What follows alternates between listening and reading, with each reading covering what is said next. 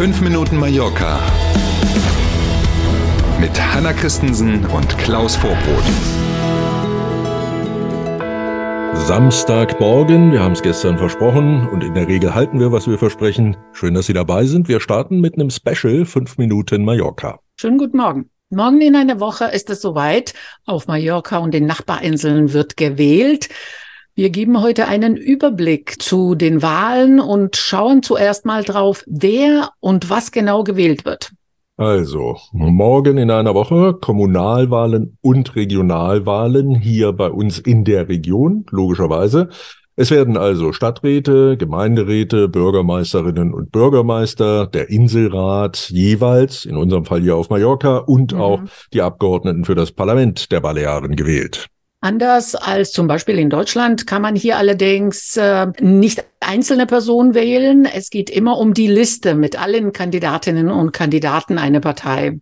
Das ist in der Tat ein bisschen tricky, wenn man das anders gewohnt ist. Ähm, tatsächlich die ganze Liste zählt der jeweilige Spitzenkandidat oder in unserem Fall ja häufig auch Spitzenkandidatinnen führen die Liste quasi an.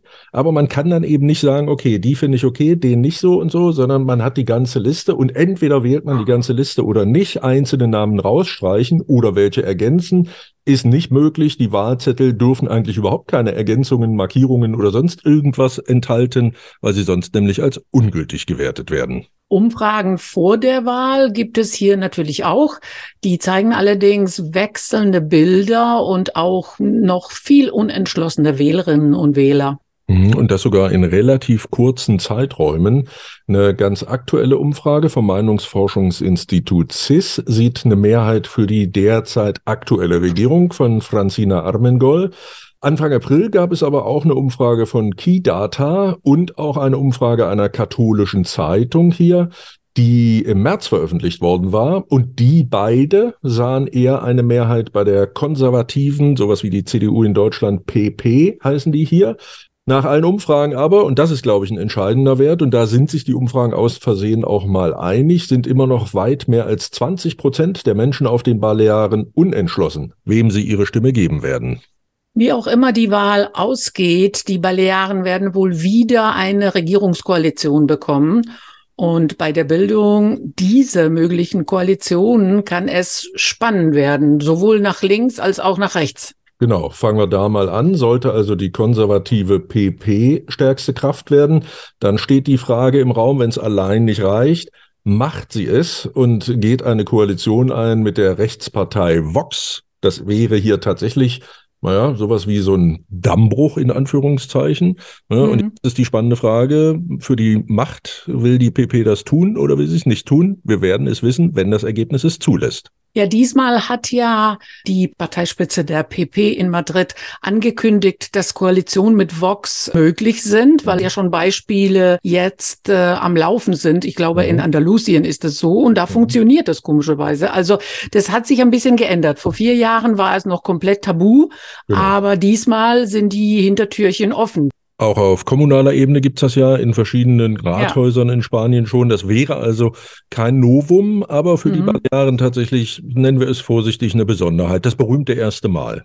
Sollte die PSOE, also die Sozialdemokraten von Francina Armengol, wieder stärkste Kraft werden, muss sie sich um eine Koalition mit den kleinen Parteien bemühen, genauso wie es jetzt der Fall ist. Mhm. Äh, gerade die kleine Partei Mes per Mallorca stellt schon vor der Wahl Forderungen auf, die es den Sozialisten vermutlich schwer machen werden, einen Kompromiss zu finden. Weil die kleinen Parteien eben wissen, dass sie im Ernstfall tatsächlich das Zünglein an der Waage sind yes. und eine Mehrheit eben auch mal kippen können mit ein oder zwei Abgeordneten nur. Und ja, mhm. das nutzen sie in der einen oder anderen Weise aus. Also in jedem Fall wird es spannend. Schauen wir mal, wie die Wahl am Sonntag in einer Woche ausgeht. Das wissen wir nicht. Was wir aber wissen, das ist, wie das Wetter wird jetzt am Wochenende. Hm, hoffentlich. Heute und auch morgen gibt es eher Schmuddelwetter auf Mallorca. Dicke Wolken, nur wenig Sonne, dafür aber öfter mal ein Regenschauer. Die Temperaturen schaffen es heute auf 22 und morgen auf 24 Grad. Immerhin. Naja, da kann man in aller Ruhe mal die Parteiprogramme lesen, damit man noch ein bisschen sicherer ist, für wen man sich dann entscheiden will in den nächsten Wochen. In diesem Sinne, nicht ärgern lassen vom Wetter. Wir wünschen allen ein schönes Wochenende und natürlich sind wir sehr gern am Montag wieder für Sie da. Machen Sie es gut. Bis Montag um sieben. Tschüss.